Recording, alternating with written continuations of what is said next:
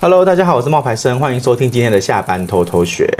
我们今天要讨论的是全世界最快乐的国家。听起来就是一个很开心的议题。你快乐吗？我很快乐。你是在唱歌啦？而且这个歌我觉得新观众听不懂哎、欸，啊、因为你有年龄差了。这个歌已经三十几年了哦。哦，嗯，对，庾澄庆的快乐。哎、欸，你记不记得是我们上个礼拜讨论过庾澄庆？有啊。但是我们就不讲我们讨论。我以前就是小时候有曾经把他视为我的偶像。我也有啊，他对我那时候看那个快乐，就是超级星期天的时候，我就发现好多女明星或者好多男明星都。欧巴对，但是庾澄庆在里面、嗯、那时候的画质那么差，却还可以白净白净的，嗯，却很不一样。嗯、那但是啊，不要扯远，跟那个庾澄庆没关系。世界快乐报告跟庾澄庆没关系。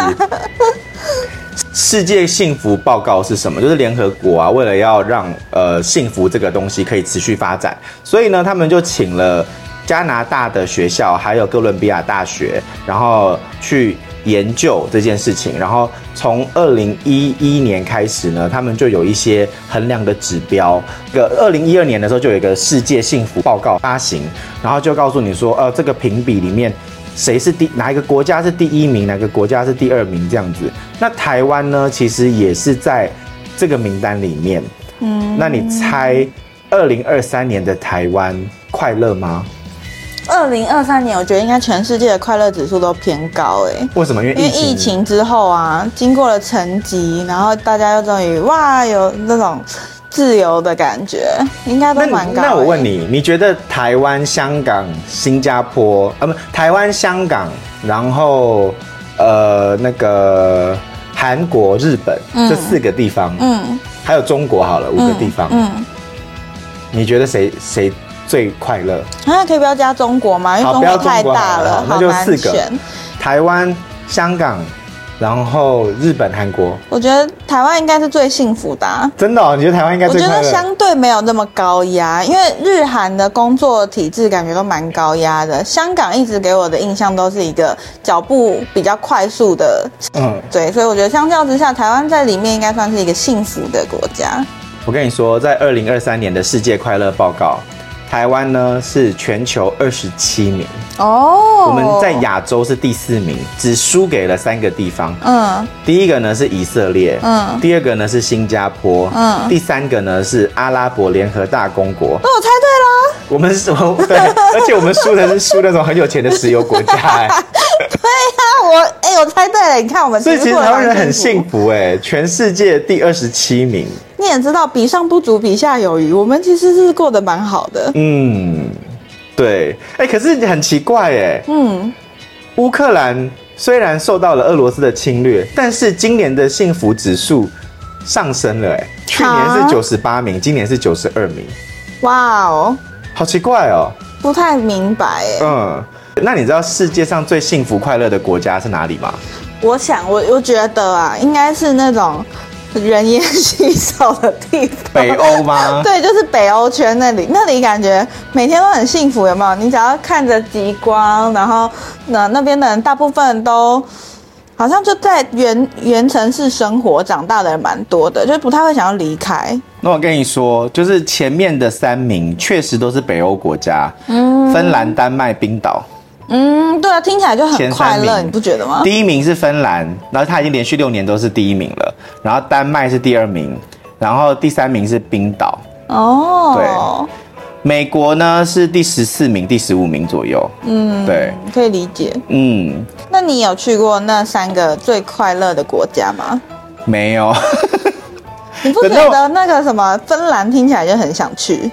我比较想要去丹麦跟冰岛，哎，哦，真的吗？因为相比起来，芬兰它比较没有那么已开发国家，哎，哦，对，冰岛我以前也会觉得这是一个就是一生一定要去一次的。我跟你讲啦，如果我们明年又有一样有做到这个案子的话。我们就再花钱，然后去那边拍。哦，压力好大哦！我 听起来怎么没有开心的感觉？就不快乐了，是不是？有压力了啊？压力有点大。我跟你讲，这个就是就是幸福快乐这个衡量指标是很神奇的。嗯，就是我刚给你开了一个那么好的那个蓝图，但是你也发现说，哇，那但是这个是随之而来是有一些压力存在的。对啊，所以所以其实你知道，第一个被评论为就是最幸福快乐的国家，世界上最快乐的国家，一开始哦，其实是一个很有名的地方，就是因为这个地方它得到了这个称号之后，就变得很有名了，应该这么讲，嗯、叫做不丹。嗯，你知道不丹在哪里吗？我知道，但是听过。不丹，呃，梁朝伟跟刘嘉玲结婚就在不丹度蜜月的。哦。然后不丹那个地方有什么呢？有一座全世界最高的山。喜马拉雅山，对，就是它是全世界最幸福的国度。然后所有的人呢、啊，把不丹这个地方就称之为就是全世界最幸福的国度。然后你如果现在要去旅行啊，就是他们现在打的那个名号，也都是世界上最幸福快乐的国家。对嘛？难怪听过。对，哦、那它其实是以独特的寺院还有地，就是地质文化闻名的。那不丹，但是这几年他们没有那么快乐了。在那个表单里面，在那个全全世界最幸福的国家里面，他们已经从排名前面几名，然后掉到很后面了。对，那为什么呢？我觉得，我觉得一开始他们会不会是因为观光客太多了？没有，你看他们原本是第一名哦，他们现在是九十七名，而且它是每年慢慢下降，每年慢慢下降。我觉得不是观光客太多，因为疫情期间没有观光客，就是因为没有观光客，所以拖垮了他们的经济。然后他们可能之前因为这样红了之后，依靠观光客的收入来支撑他们国家的发展。你知道不丹呢？它只有七十六万人口，嗯，七十六万。可能就跟中和人口差不多哎、欸，嗯、对，所以人其实很少的。那不丹他们其实面临的最近啦，面临了非常严重的人口外移。那为什么呢？因为不丹的国内的失业率一直在攀升，年轻人就认为国内是一个缺乏机会，然后又看不到希望的那个自己的未来又看不到希望，所以他们常常去。要去澳洲打工，嗯，对，很多人离开的主因就是因为认为自己没有能力在不丹过上满足的生活，所以才要出国去获得满意的生活。嗯，那大部分的人会选择去哪里呢？会选择去澳洲。嗯，哎、欸，你要去想哦，人口只有七十六万哦，嗯，然后他一个月哦，就有一点四趴的人口获得了澳洲签证，而且都是青壮年呢。嗯，你也知道澳洲打工都是要年轻人呢、啊。对，他好像年龄限制。对，所以出走的人口比例是非常的高的。嗯，但是不丹的总理他们还是觉得说无所谓，为什么？因为他们认为很多人到最后还是会回到自己的家乡。不过年轻人大量的出走，会让不丹持续的面临到很多的问题。那你就要去想嘛，就是他们之前一直觉得自己快乐，是有可能是因为。他们根本是不晓得什么叫快乐。嗯，对。他之前觉得自己很快乐，有可能是因为他们本来就没有什么，所以就满足于现状。也不知道外面的世界长什么样子。对对，非常有可能呢。对啊，也不知道外面的世界长什么样子，然后就没得比较啊！你一定觉得自己现在很好啊。嗯、那当他们开始有人可以走出国门的时候，就会觉得，哎，外面的世界原来。呃，更有趣，或者是就好像北韩的人可能觉得自己很快乐啊。对啊，他们一定，我觉得应该是哎，因为他们也不知道外面在干嘛。对啊，就是北韩的人可能也是觉得自己很快乐。你不知道宇宙多大，你就会自成天地。对，真的是这样。就那你知道不丹的人他们是怎么样感到快乐的吗？我不知道啊，这问题也太难了。这问题很难，对不对？我有看到一个文章，然后他是有一个老外，然后就去了不丹玩。然后他就发现不丹的人跟他想象中的不一样，因为那个时候，嗯，他身体不是很舒服。毕竟你知道不丹它是高山气候，所以他你可能会有高山症，所以他就觉得有点那种头晕跟手脚麻木，他就一直以为自己是不是得了心脏病或者疯了。嗯，结果呢，他就看了医生，医生跟他说：“哦，你多虑了，你不会那么容易死掉。”然后他就知道原来他患上了就是焦虑症，他就觉得很奇怪，我的现在生活很好啊，为什么我会？我应该要怎么办？结果医生跟他说什么，你知道吗？医生跟他说，你应该每一天花五分钟思考死亡。哈？这个方法可以治疗你。他就说怎么治疗？嗯。然后医生就说，问题的症结点就在于面对死亡的恐惧，担心在成功实现目标之后，或者见证在孩子长大成人之前死去，这就是困扰你的原因。哦。然后不丹的文化是。要求每个人每天要思考死亡五次，嗯，很特别吧？嗯，想五次，嗯，对。那也有人认为，不丹的人可能因为透过这种经常思考死亡，悟出了某一些道理，就是死亡的心理层面是有威胁性的。但是，当人们在思考死亡的时候，大脑就开始收集快乐的想法。嗯嗯嗯。你重念一次这句话，你重念一次这句话，是很有哲理的。你念念看那个 feel。死亡在心理层面具有威胁性，但当人们思考死亡，大脑就会开始搜寻快乐的想法。对不对？你能够只是感觉到那个哲理吗？你要是说没有，啊你要是说没有，就代表你这个人没有慧根哦。没有，我可以理解啊。但因为我们人是因为害怕的心理嘛，所以他觉得具有威胁性。但当你已经把自己都想好了，就像现在有一些国家有开放，就是你可以自己决定你要不要结束你的生命嘛。嗯。对，这就是一样的意思啊！你可以先安排好自己的后事，你可以先想清楚，你就不会害怕，因为你已经去面对了。哇，他的意思就是这样子。对，没错。哎，我还有一个，就是你知道不丹其实他们是有皇室的。哦，对，他们是有国王的。嗯，然后当一开始他们被评选为世界上最快乐的国家的时候，已经是十几年前的事情了嘛。嗯，然后那个时候就有呃，那个时候国王长得很帅，然后国王这里国王好像是帅哥，然后国王娶了一个小他十几岁的一个美女。嗯，然后那个时候就是大家都觉得哇，很就是俊男美女，然后很搭什么的。然后我印象很深的就是那个时候，其实他们有提出一个重点，就是说他们认为哈，嗯。GDP 就是国民生产总值，相较于他们有另外一个发展指标叫做 G GNH，就是国民幸福总值。嗯，他们比较在意国民幸福总值高于国民生产总值，他们认为心灵的满足比金钱的。实际的金钱的富裕是不一样的，但是他们现在的年轻人就是因为没有钱才离开的啊。为什么呢？因为供需失衡了啊！你本来这样子讲的时候是是没有问题的，因为其实你还是政府可能有在赚钱，对嘛？就是我刚刚说的观光产业。对，结果在疫情的期间，因为不丹是个高度仰赖旅游产业的地方，嗯，所以疫情的那两年观光客锐减，所以你就很可以看得到，就是。二零一九年的时候，去不丹玩的人有三十一万人，嗯，带来了二点二五亿美元的收入，嗯，结果疫情之后，二零二零年只剩下两万八千人，嗯，然后那个收入就从二点二五亿变成了一千九百万美元，嗯，跌了十倍以上，嗯嗯，对，所以其实不丹他们的钱就越来越少，然后财政赤字也越来越重，那这个时候呢，虽然长期强调幸福。可是，人民好像已经不买单了。对啊，对，人民已经不买单了。他们认为，就是对于未来，他们看不到希望，嗯，所以才会有这么多的人跑到澳洲去打工啦。对。嗯因为我们刚刚讲了那么多国家都没有提到像非洲那里的国家啊，那非洲那里的人感觉也是比较，嗯，像类似像不丹一样，比较物质没那么丰富嘛，但是他们感觉也过得蛮富足的。那他们是快乐的吗？幸福的吗？目前看那个表单里面，前面几名的也有一些非洲国家。就是说真的，排在前几名的都是那种已开发国家比较多，嗯，像什么荷兰啊、加拿大、啊纽西兰、澳洲都在很前面。可是你如果要看的话，台湾属于中段班，然后非洲国家大部分的都属于末段班呢。嗯，对，其实他们没有很快乐。嗯，哦，对，然后还有一些南美洲的国家，因为你如果用刚刚那样子的。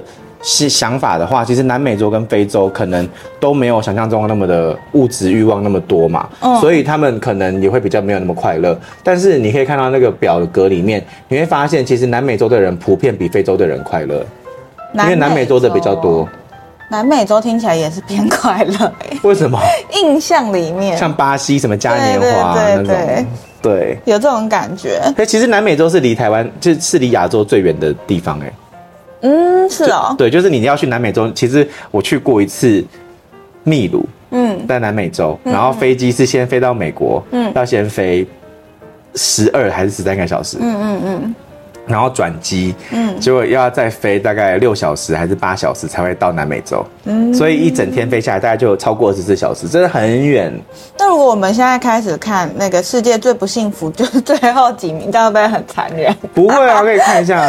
第一名就是你刚刚说的中非啊，非洲的中部啊，哦、然后他又说呃没有数据，但是应该就是他们认为是最不快乐的。然后还有非洲快乐到取不得数据，对，取不到数据，对，好、哦，然后再来倒数第一百五十四名是布隆迪共和国，是一个在非洲东部的小型内陆国家，就是它旁旁边都没有水啦。然后这个国家的人呢是最不快乐的哦，可能是因为经济很差吧？哎，它比在战争的还不快乐哦。可能就是我我觉得是因为可能经济很差。然后或者因为啊、呃，为什么？因为那个地方是世界上最贫穷的国家之一哦。然后它也是全呃联合国认定开发度最低的国家之一。对啊，有内战啊，然后人民教育程度不高，还流行艾滋病，怎么会快乐呢？嗯，没错。啊、所以。这很正常啊！我只是震惊，比我们常听到的什么伊拉克啊、叙利亚啊还要不快乐哦。叙利亚也是倒数第四名。我想说，饱受战争的国家到底怎么快乐的起来？政治局势不稳定喽，所以他们就不会快乐。叙利亚也是倒数的。叙利亚呢，他们呃在阿拉伯半岛那边，然后阿拉伯半岛那边也是因为战乱嘛，然后之前不是很多叙利亚的难民就是要去德国，还是要去别的国家这样子，嗯、所以。其实叙利亚它是蛮古老的一个文明的发源地，可是叙利亚就是他们也现在也不快乐，因为他们我觉得战争把他们都打打到就是散了。他说叙利亚的内战呢，有二十万人死亡，然后有八百万人在国内呢就流离失所，超过五百万的叙利亚人逃到国外去成为难民，这是二次世界大战以来最大的一批难民潮啊，所以他们不快乐。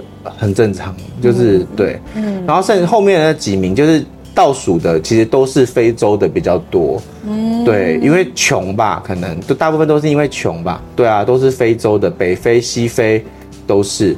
前几天又发生一件很大很严重的事情啊，就是你知道摩洛哥，摩洛哥怎么了？地震啊！哦，真的、哦？对啊，摩洛哥地震，然后蛮严重的，嗯，飞过去要飞。二十二十四个小时哎、欸，然后他们前几天就是地震，然后两千个人死掉，嗯，对，就是蛮蛮惨的。然后台湾就是台湾也有派救援队过去，嗯，那为什么他们会那么惨？就是因为摩洛哥其实是非洲跟亚亚洲的板块交界区，所以就像我们一样啊，就是有那个就地震，但是他们呢，因为他们的房子是就是比较不那么稳固，所以就比较容易。呃，发生这种这样子的状况，对，嗯，是蛮蛮辛苦的。然后很奇怪，他们现在又说，因为很多国家都说要想要帮助他们，可是他们又怕，就是有一些政治因素或者是一些，反正就是对啊，就是怕一些状况发生，所以他只接受四个国家的赞助。嗯，对，嗯，所以呢，就是，哎，就是。世界，而我们为什么要把世界上最幸福的国家的这个讨论到最后变成摩洛哥的地震？没有啊，其实我本来是想说，哎、欸，那最最幸福的国家有了，那最不幸福的国家是哪里？哪一些？这样？其实是蛮好奇他们这个评判的标准在哪里。嗯哼，对啊，因为像台湾的快乐指数在全世界算是中段班嘛，中段偏上吧，前二十一百五十五个国家里面排。二十五、二十六名，对，但不知道大家自己听到这，你觉得你对啊？大家觉得自己快乐吗？真的有这种感觉吗？应该是有啦。怎么比较才会觉得哇，我自己真的幸福又快乐。台湾其实是，我觉得压力相对来说，就像你刚刚讲的，没有那么大吧。我觉得是在就是整个社会的，因为我们算是偏自由民主嘛，对，所以我们真的是。没有这么多拘束，你看像日韩都有那种敬语啊、长辈文化啊，然后上对下的文化非常的强嘛。那台湾比较没有这一块，我就觉得相对来说，他你刚不是有问说这个评断标准是涵盖哪些东西吗？对啊，第一个就是你赚的钱，人均国内生产总值。哎、嗯欸，他搞不好把这个分数放很高，因为你刚刚讲非洲那些都是因为贫穷。第二个是预期健康寿命，就是平均年龄。那日本怎么没有比我们前面？日本不是都活得比较久？还有别的条件呢、啊？就是加加减减。就是还有啊，社会自由、社会救助。第四个条件是人生抉择的自由，可能日本没有人生抉择的自由吧，嗯阶级固化很严重什么的，然后再来就是免于贪腐这些大方向，对，所以这就是他们衡量的指标。嗯那现在开始又针对那个第三次的世界快乐报告里面又细分了性别、年龄、宗教信仰，嗯，对。嗯，就是它有增加进去就对了。以前可能只有六大指标，现在对，剩下有更多，比如说性别认同啊，然后呃那个男女平等啊这些。那我们在这一部分就加很多分喽。有可能啊，对啊，嗯嗯，有可能。就是台湾的分数，台湾的分数蛮高的。那台湾分数为什么高？它这边有写原因哎。你刚刚不是说，哎，我们是不是在那个经济那一块加很多分？其实我们我不是说经济，我是说经济嘛，我是说性别开放的地方。哦，这边啊，你自己看，这边有写，嗯，它这边没有太明显的那个性别开放地方，因为它这边给你的是人均 GDP、社会资资源，然后预期健康寿命。你刚刚是说日本是不是特别高分在这里，嗯、对不对？嗯、我们来看一下好了，预期的健康寿命里面，日本日本在哪里呢？哦，哦日本到了零点九一三，还是偏高啊？那台湾呢？零点九一三。零点九一三，台湾是零点七二，对，差蛮多的。对啊，你看日本差零点二，就是 GDP 在这，嗯，然后这个是社会的资源，就是像健保啊那种的吧，嗯、然后老人年金啊这种的。哦，可是如果讲到健保又是加分啦。嗯，然后人生的自由，人生抉择自由，这个有点笼统，但是来看一下台湾多少好了，台湾是零点三六一，嗯，泰国很高哎、欸，泰国是零点五八哎，是不是因为他们就是？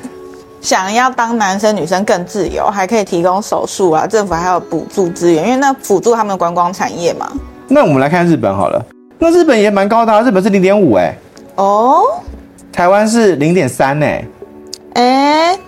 对啊。那日本输在哪？人生抉择自由，日本输在哪哦？日本输在应该它是一个综合指标啦，所以是四件事情的平均呐。嗯。对。嗯嗯。对。韩国的经济比台湾差一点点。对，然后社会的指标，社会的那个也差一点点，这有一点，但是他们的他们的这个很高哎，就是他们的那个健康预期寿命比台湾高，因为他们是零点九，台湾是零点七四，这是我觉得有点奇怪的地方哎，台湾在那个亚洲四小龙的经济里面又不算是顶尖的，我们怎么会在经济上面赢了日韩呢？我们是赢日韩，我们是赢日本跟韩国的，超怪的哎，没有，我们的经济现在是很强的，你在说什么？可是我们台湾的经济是很强的，我们的最低薪资并没有其他国家来的高啊。但是我们的物价比他们低很多啊。也没有吧，最近也都涨啦，我觉得算是差不多哎。没有，台湾的那个台湾的经济是强的啦。应该是说，是呃贫富差距慢慢在拉大吧。全全世界都这样，但是为什么台湾的经济会是强的？是因为那个啊，就是什么半导体那些的啊。哦对啊，而且日本，然后韩国最近有那个。有那个房房子的那个贷款的问题啊，我知道，全租房的那个问题啊，嗯、那个很那个最近越滚越大，那个其实会影响到整个民生呢。那、嗯、台湾其实没有那种什么次贷风暴啊什么的，因为台湾在这一块其实管制的比较严。然后说我看那个表就觉得，嗯，台湾 GDP 是不是有被灌个水 那种感觉？也有可能啊，对啊。好，今天其实分享就到这边了啦。然后呃，给大家分享一下就是世界上快乐的报告，对，然后希望你们会。喜欢我们这一次的这个分享，那我们的分享就到这边喽，拜拜，拜拜。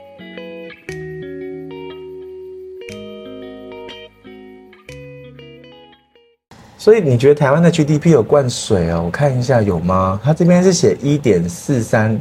一点四三四，不是，你不觉得其实没有每次每一年的那种什么，大家平均收入在多少钱啊？然后都会前几天不是说他都觉得根本就没这感觉，好不好？那是因为你的收入比最低薪资高啊。不是，我是说一般，就是你看网络上那些风评，就会觉得大家都是这样讲。你去全世界的论坛，他们都是这样讲吧？可是我们在亚洲地区比，真的收入不算高啊。不算啊。对啊，然后 GDP 竟然赢他们。你不能这样讲啊！那泰国也在我们前面啊，泰国比我们快乐哎、欸。泰国的钱赚的比他很少啊！嗯，我跟你讲，你现在用这种心态去看，就是代表泰国在看说，嗯，奇怪，台湾人赚的钱比我们多，那为什么他们不快乐？道理一样。